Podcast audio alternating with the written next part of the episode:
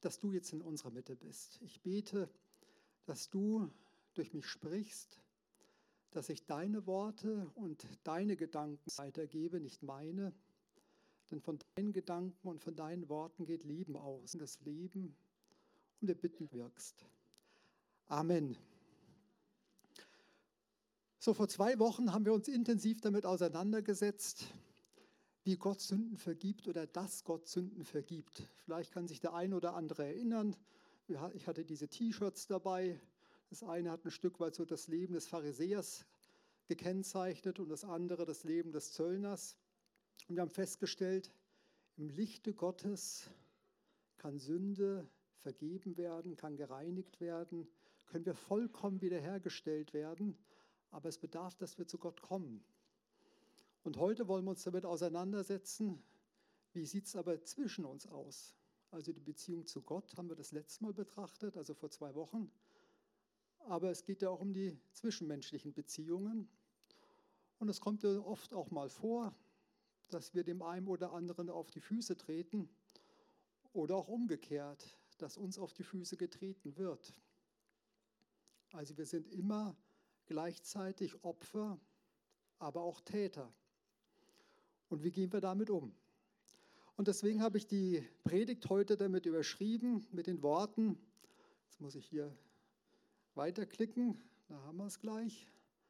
Rache ist süß oder doch eher bitter. Damit wollen wir uns heute mal auseinandersetzen und schauen, was wohl die Bibel dazu sagt. Und zu Beginn möchte ich gerne einige Gedanken von einem Journalisten weitergeben, was er erlebt hat. Und zwar handelt es sich um Michael Scott Moore. Er ist mittlerweile 46 Jahre alt und recherchierte vor ungefähr zehn Jahren in Somalia, als es damals sehr viele Piraterie gab. Wahrscheinlich gibt es ja auch heute noch. Also da wurden ja öfters auch Schiffe entführt. Es wurden also Entführungen durchgeführt und dann Lösegeld erpresst. Und dieser deutsch-amerikanische Journalist wurde dann letztendlich auch gekidnappt. Er wurde also gefangen genommen und man wollte ihn, äh, man wollte 20 Millionen Lösegeld erpressen. Und äh, dieser Michael Scott Moore ähm, lebte dann, musste 18 Monate lang in einem dunklen Raum auf nacktem Betonboden schlafen, war also dort eingesperrt, äh, schlief in Ketten. Er litt äh, unglaublichen Hunger. Er verlor also in seiner Gefangenschaft über 20 Kilo. Und die letzte Zeit war eigentlich sein täglicher Begleiter der Suizidgedanke, also die Überlegung, wie kann er sich eigentlich nur umbringen, um aus dieser misslichen Situation rauszukommen. Und nach knapp 1000 Tagen wurde er dann schließlich doch freigelassen. Das wurde ein Lösegeld bezahlt von 1,6 Millionen. Und jetzt ist ja die Frage, wie geht dieser Michael Scott Moore mit diesem traumatischen Erlebnis um? Ja, natürlich, er hat die Freiheit wieder. Aber er war tausend Tage lang, knappe tausend Tage in einer Gefangenschaft und hat unsägliches Leid erlebt. Ihm wurde unsägliches Leid zugefügt. Und was macht er jetzt damit? Was macht er mit diesem Problem? Und den allermeisten von uns bleiben solche traumatischen Erlebnisse erspart. Aber dennoch auch uns geschieht ja Leid.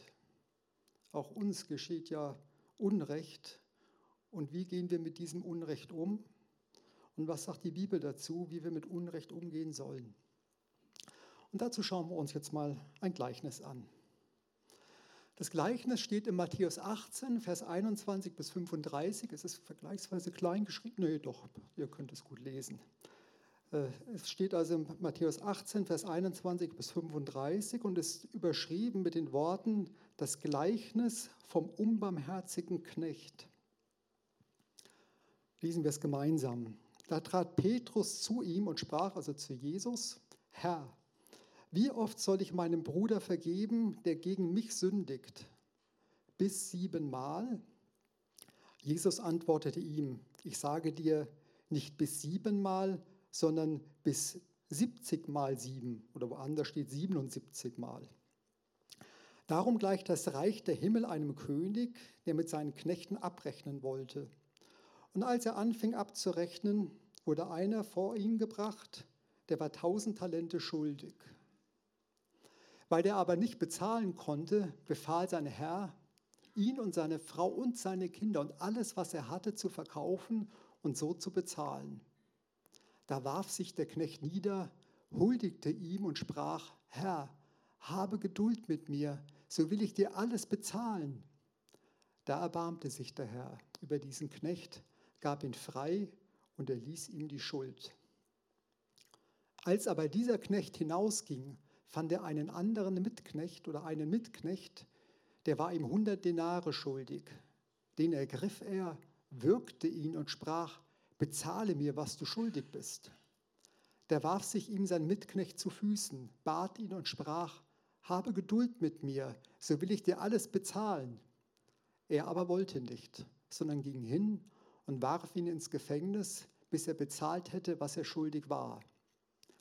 Als aber seine Mitknechte sahen, was geschehen war, wurden sie sehr betrübt, kamen und berichteten ihrem Herrn, also dem König, den ganzen Fortfall.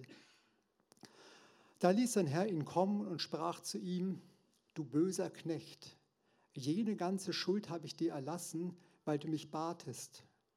Sollte denn nicht auch du, solltest denn nicht auch du dich über deinen Mitknecht erbarmen, weil ich mich über dich erbarmt habe?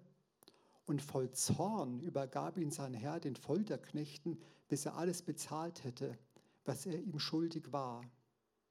So wird auch mein himmlischer Vater euch behandeln, wenn ihr nicht, wenn nicht, wenn ihr nicht jeder seinem Bruder von Herzen seine Verfehlungen vergibt. Also harte Worte Jesus. Ich musste da wirklich mehrfach schlucken, habe viel drüber nachgedacht und dachte, trotzdem wollen wir uns mit diesen Gedanken auseinandersetzen, überlegen, was könnte denn damit gemeint sein, was hat uns das zu sagen. Und um das besser zu verstehen, macht es ja immer Sinn, dass wir uns den Kontext anschauen und überlegen, in welchem Zusammenhang Jesus diese Worte auch sagt. Und unmittelbar vor diesem Ereignis, bevor also Petrus Jesus fragt, wie oft soll ich vergeben, äh, steht letztendlich diese Geschichte, diese Lehreinheit von Jesus, wo er erklärt, wie mit Gemeindezucht umgegangen wird. Also wenn sich jemand in der Gemeinde falsch verhält, was ist dann zu machen? Und er erklärt Jesus, ja, erstmal schaut, dass er das unter vier Augen klärt. Und wenn es unter vier Augen nicht funktioniert, dann, wie im Alten Testament es auch drin steht, nimmt zwei oder drei Zeugen hinzu. Also er verweist wieder auf das Alte Testament an der Stelle. Und wenn das auch nicht funktioniert, dann soll also die komplette Gemeinde einbezogen werden. Also man merkt, es geht um Fehlverhalten, um zwischenmenschliche Beziehungen. Darüber lehrt Jesus. Und deswegen versteht man dann auch die Frage, wenn Petrus fragt, ja, wie oft soll ich denn meinem Bruder vergeben? Weil kommt ja nicht nur im gemeindlichen Kontext, kommt ja generell vor, dass man sich gegenseitig auf die Füße tritt, um bei diesem Bild zu bleiben.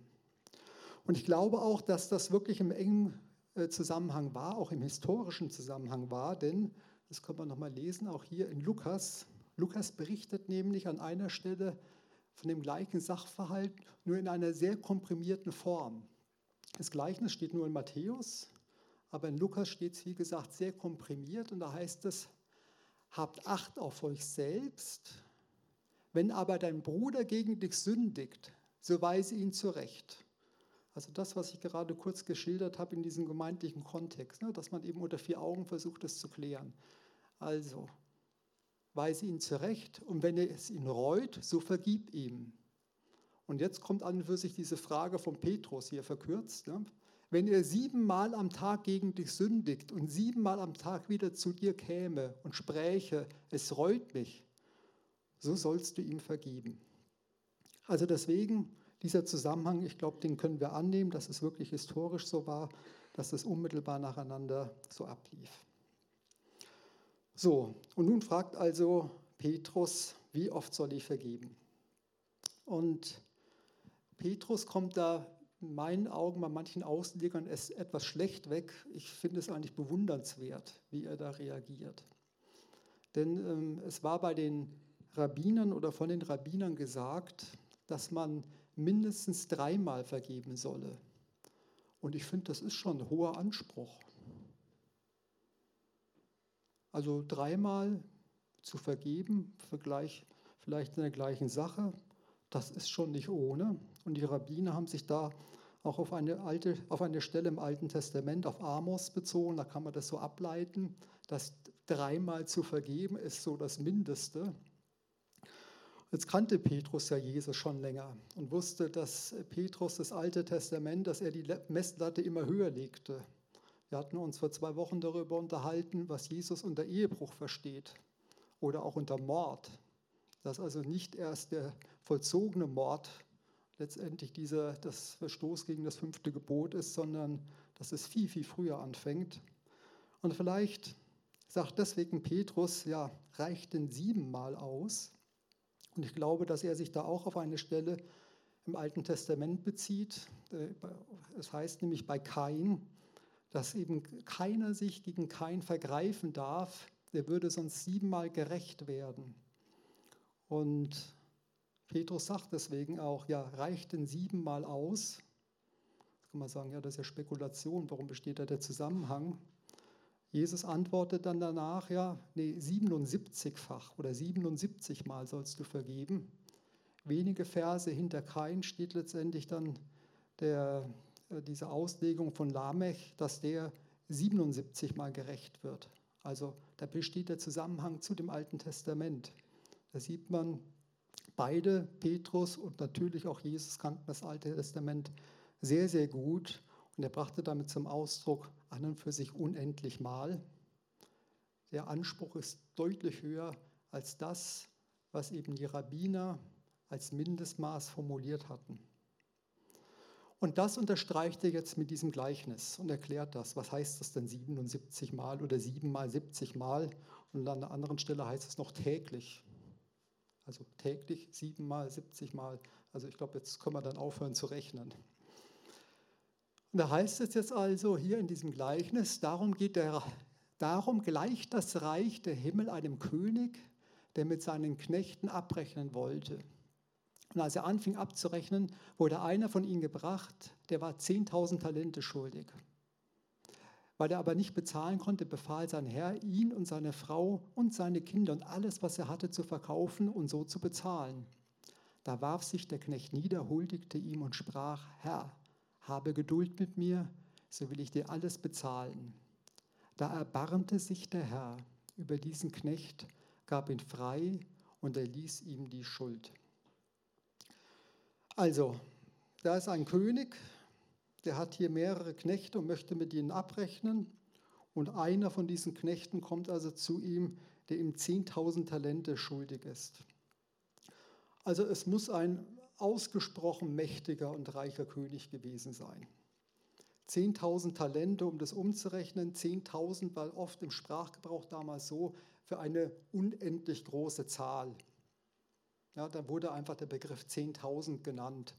Es steht auch in der Offenbarung an einer Stelle, dass also ein Heer von 10.000 mal 10.000 oder zweimal 10.000 mal 10.000 kommen wird.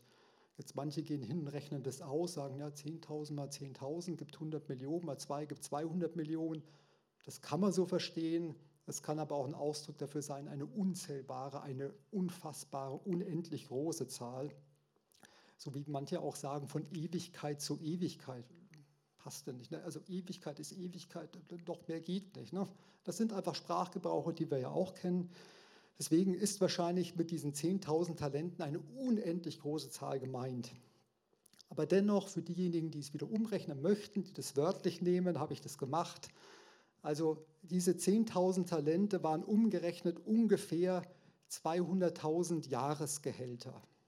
Ja, dass man eine Vorstellung hat, also unendlich viel, kann man sagen.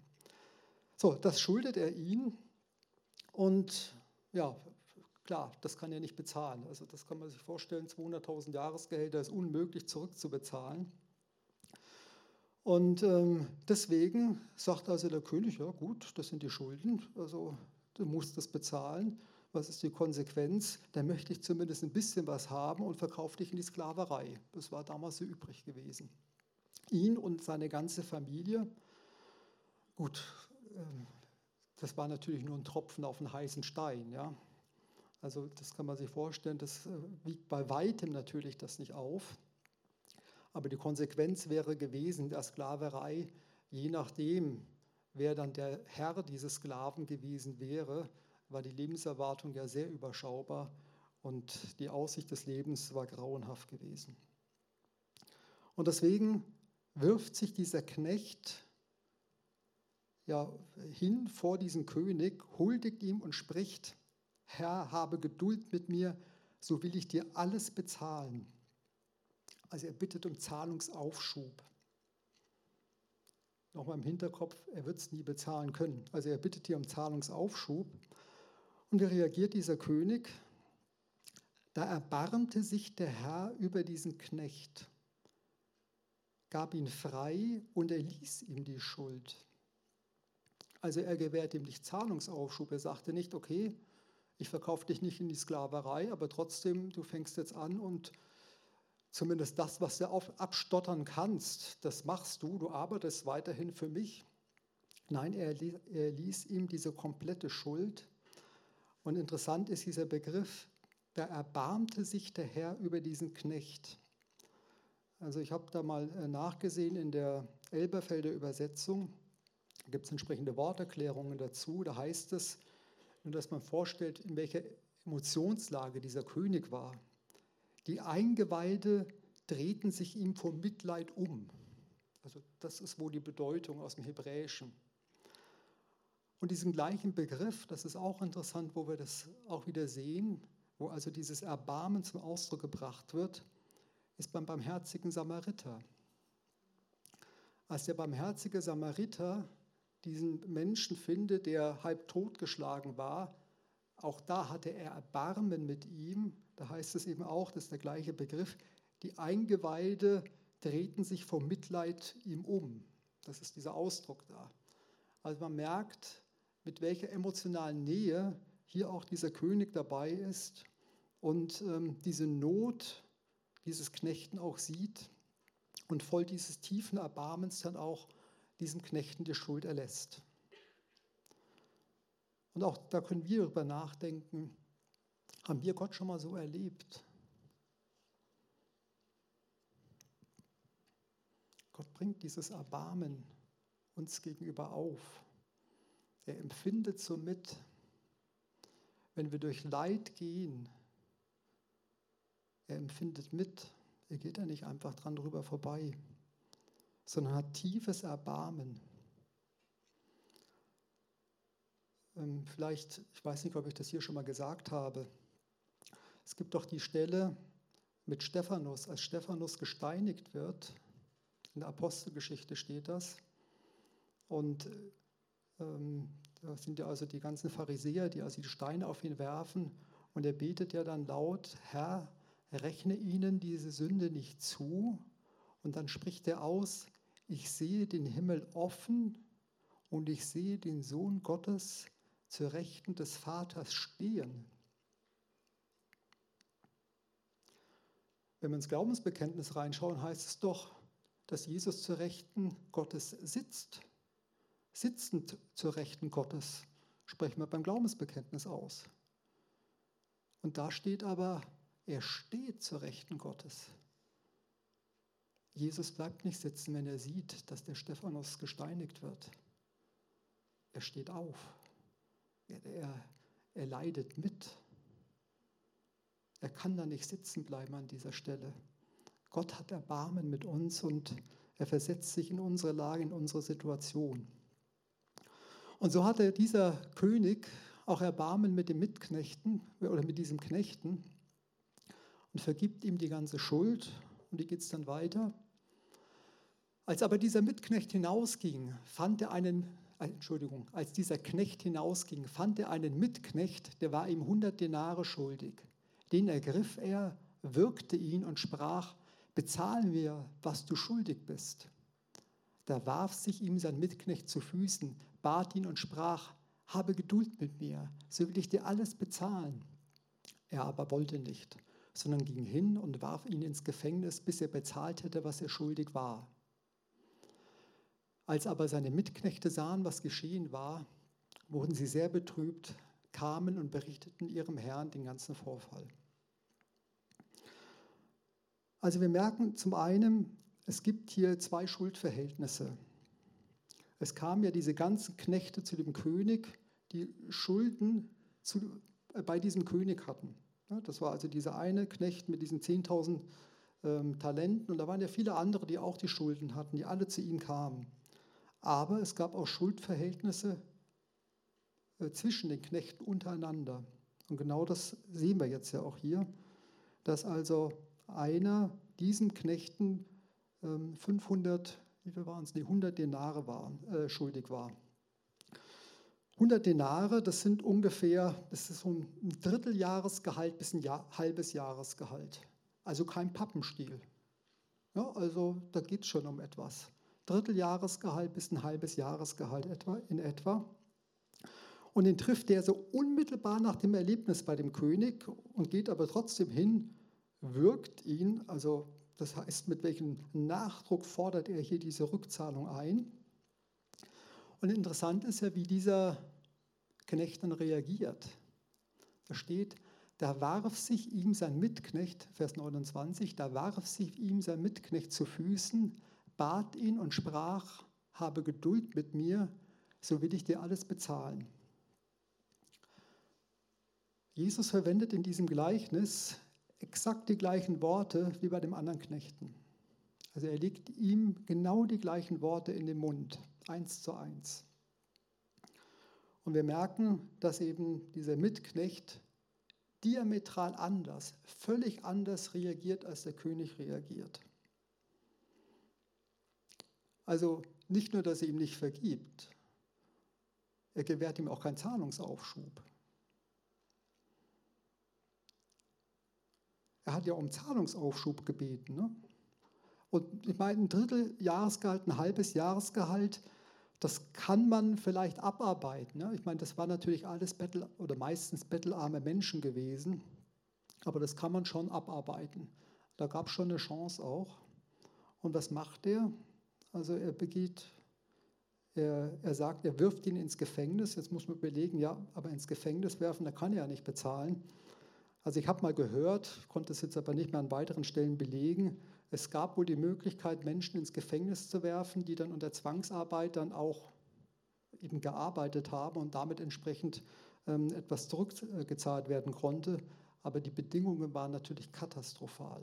Das kann man sich vorstellen. Und ähm, das nehme ich jetzt an, dass der eben dort in diesem Gefängnis Zwangsarbeit verrichten musste und damit sollte eben ein Teil oder sollte die Schuld zurückgezahlt werden. Und nun müssen wir uns mal ein wenig mit dem Gedanken Vergebung auseinandersetzen. Also Vergebung bedeutet ja mitnichten, dass wir die Tat in irgendeiner Form relativieren und sagen, ach, das ist ja alles nicht so schlimm gewesen, sondern bei Schuld geht es ja tatsächlich um ein Vergehen, um ein ethisch-moralisches Vergehen, was eben nicht in Ordnung ist, was auch gegen die Gebote Gottes verstößt. Und ich versuche es mal anhand eines einfachen Beispiels deutlich zu machen. Stellt euch vor, ihr, ihr kennt jemanden, dem geht es finanziell nicht gut, hat deswegen auch kein Auto und er bittet dich, kannst du mir mal dein Auto leihen, ich muss einen Großeinkauf machen, ich weiß sonst gar nicht, wie ich das hinbekomme.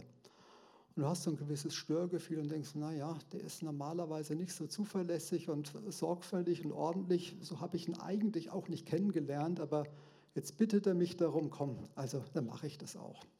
So, am nächsten Tag bekommst du das Auto zurück. So hinten ist die Stoßstange verkratzt, da ist ein Riss drin und er erklärt dir, hm, ja, es tut mir leid, beim Rückwärtsfahren habe ich nicht aufgepasst, bin da gegen so einen Polder gefahren und ja, es tut mir leid und ähm, ich weiß es auch nicht so richtig. Der Schaden beträgt vielleicht so um die 1000 Euro. Und dann sagt er dir, gut, ich zahle dir jetzt die nächsten Jahre dann jeden Monat 20 Euro, um dir das zurückzuzahlen. Da denkst du drüber nach und sagst, naja, also der hat ohnehin nur die Grundsicherung. Das kann der doch eigentlich gar nicht aufbringen. Und ja, ärgerst dich, dass du das alles gemacht hast, aber dann sagst, komm, ich lass dir das. Das hat doch eh keinen Sinn, dass du jetzt über Jahre hinweg mir 20 Euro jeden Monat gibst. Das, das vergessen wir einfach die ganze Sache. So, nach drei Monaten kommt er wieder zu dir und fragt, du, ich bräuchte noch mal dein Auto. Ich muss wieder einkaufen gehen. Dann sagst du, du weißt du was, ich hatte vor drei Monaten das Erlebnis, das will ich dir nicht geben. Dann sagte er, ja, aber sag mal, du bist doch Christ. Ich dachte, du hättest mir das vergeben. Ist das damit gemeint? Ist doch alles vergessen, oder?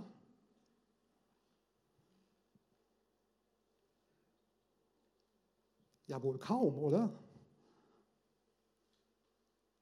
Also das Fehlverhalten, wo ich Vertrauen verloren habe, äh, ja, Vertrauen muss ich mir erarbeiten. Ich schenke einem Menschen, ihr schenkt einem anderen Menschen Vertrauen. Und wenn der andere Mensch das Vertrauen verspielt hat, dann muss er sich das wieder erarbeiten. Natürlich gehen wir mit Vertrauensvorschuss auf unsere Mitmenschen zu. Aber wir lernen auch aus den Handlungen. Es wäre doch regelrecht dumm, wenn ich das machen würde.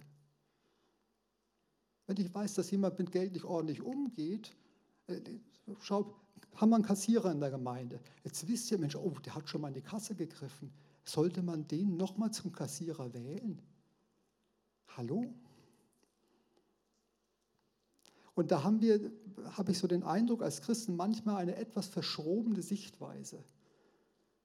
Wir sollen Schuld vergeben, wir sollen dem anderen diese Sachen nicht immer wieder vorhalten, ihm Vorwürfe machen, aber es hat Konsequenzen für unser Handeln in die Zukunft. Das ist ganz, ganz wichtig und das sollten wir uns vor Augen halten und auch daran ein Stück weit orientieren. Deswegen vergeben bedeutet, keine Vorwürfe mehr zu machen, aber in die Zukunft gerichtet hat es durchaus Konsequenzen. Natürlich kann auch alles wieder gut werden, das gibt es auch, aber das ist keine Anweisung, die in irgendeiner Form in der Bibel drin steht. So, dann schauen wir mal weiter, wie es da weitergeht diese Knechte, das ist auch interessant, die Mitknechte, die ja mutmaßlich auch diese Vergebung erfahren haben, die wahrscheinlich sich alle riesig gefreut haben, dass ihre Schuld vergeben war, die gehen jetzt zu dem König hin und sagen, pass mal auf, der eine, mit dem du doch auch so umgegangen bist wie mit uns, was, was der gemacht hat. Die gehen also zu dem König, weil die merken, das passt alles nicht, was hier abläuft. Und dann schauen wir mal, wie es dann weitergeht. Da ließ sein Herr ihn kommen und sprach zu ihm, du böser Knecht, jene ganze Schuld habe ich dir erlassen, weil du mich batest. Solltest denn nicht auch du dich über deinen Mitknecht erbarmen, wie ich mich über dich erbarmt habe? Und voll Zorn übergab ihn sein Herr den Folterknechten, bis er alles bezahlt hätte, was ihm schuldig war. So wird auch mein himmlischer Vater euch behandeln, wenn ihr nicht jeder seinem Bruder von Herzen seine Verfehlungen vergibt.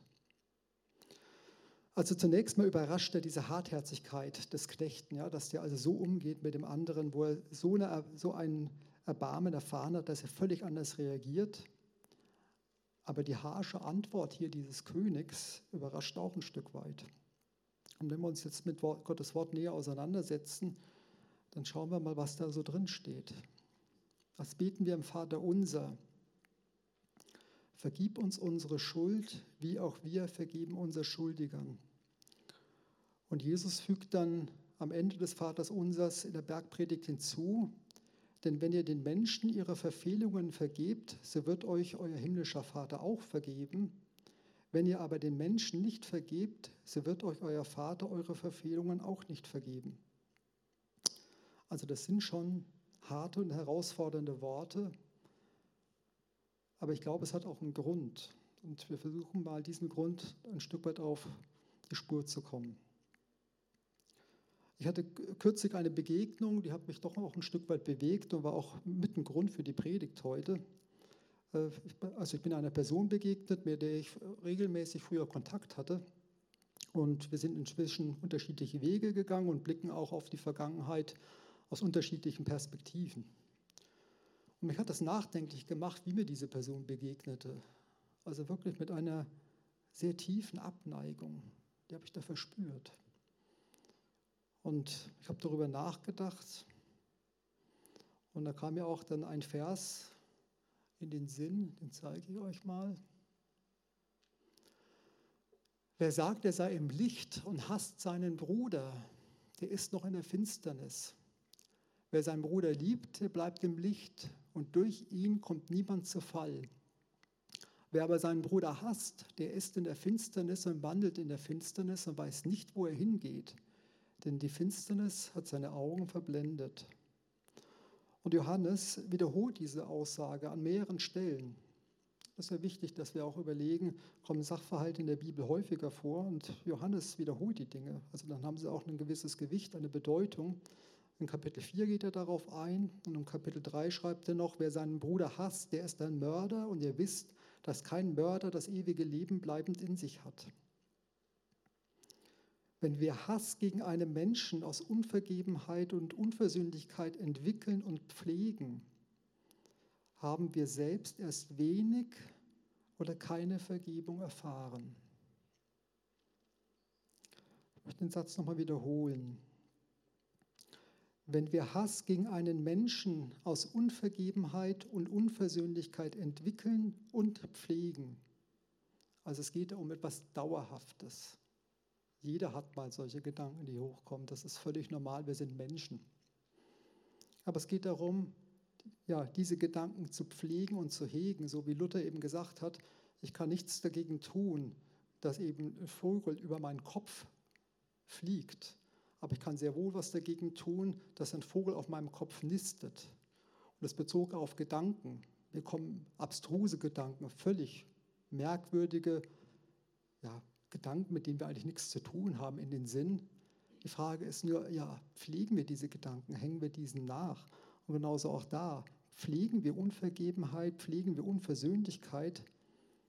Und wenn das der Fall ist, dann mag es sein, dass wir erst wenig oder keine Vergebung erfahren haben. Ich habe hier eine, einen guten Vergleich gefunden, wie Vergebung bildlich dargestellt werden kann. Vergebung ist wie Luft in den Lungen. Mit dem Einatmen empfange ich die Vergebung Gottes.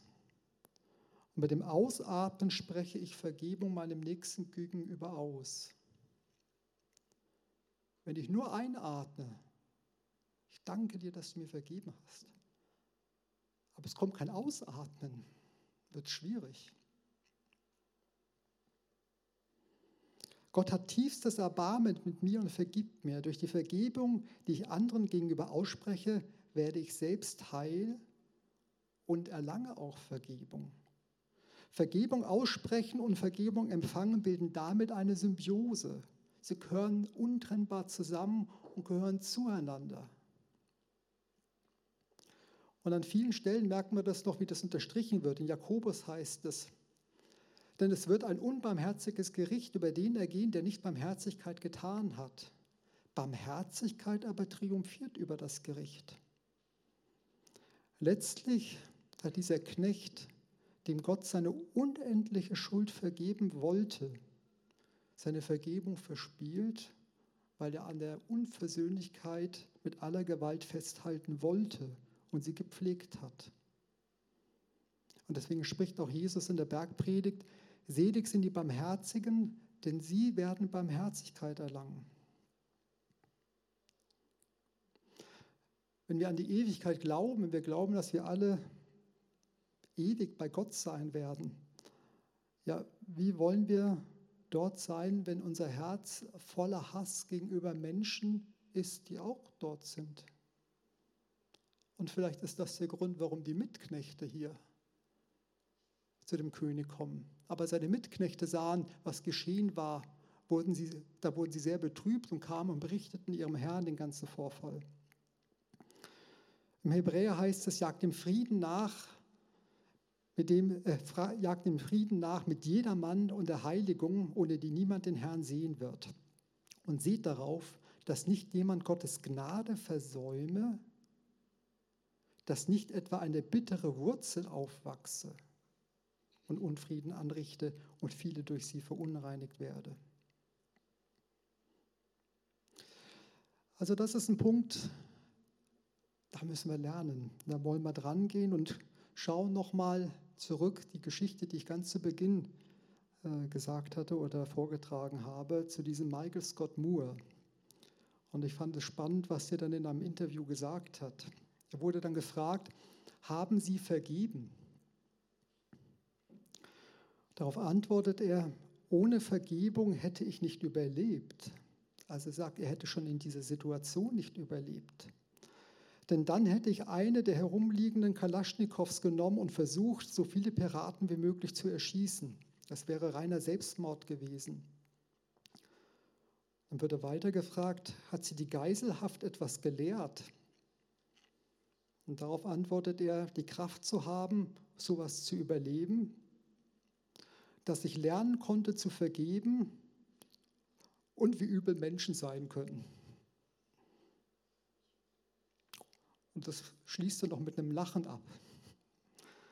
Also es scheint so zu sein, dass er diese Traumata wirklich durch diese Vergebung überwunden hat. Er konnte darüber sprechen.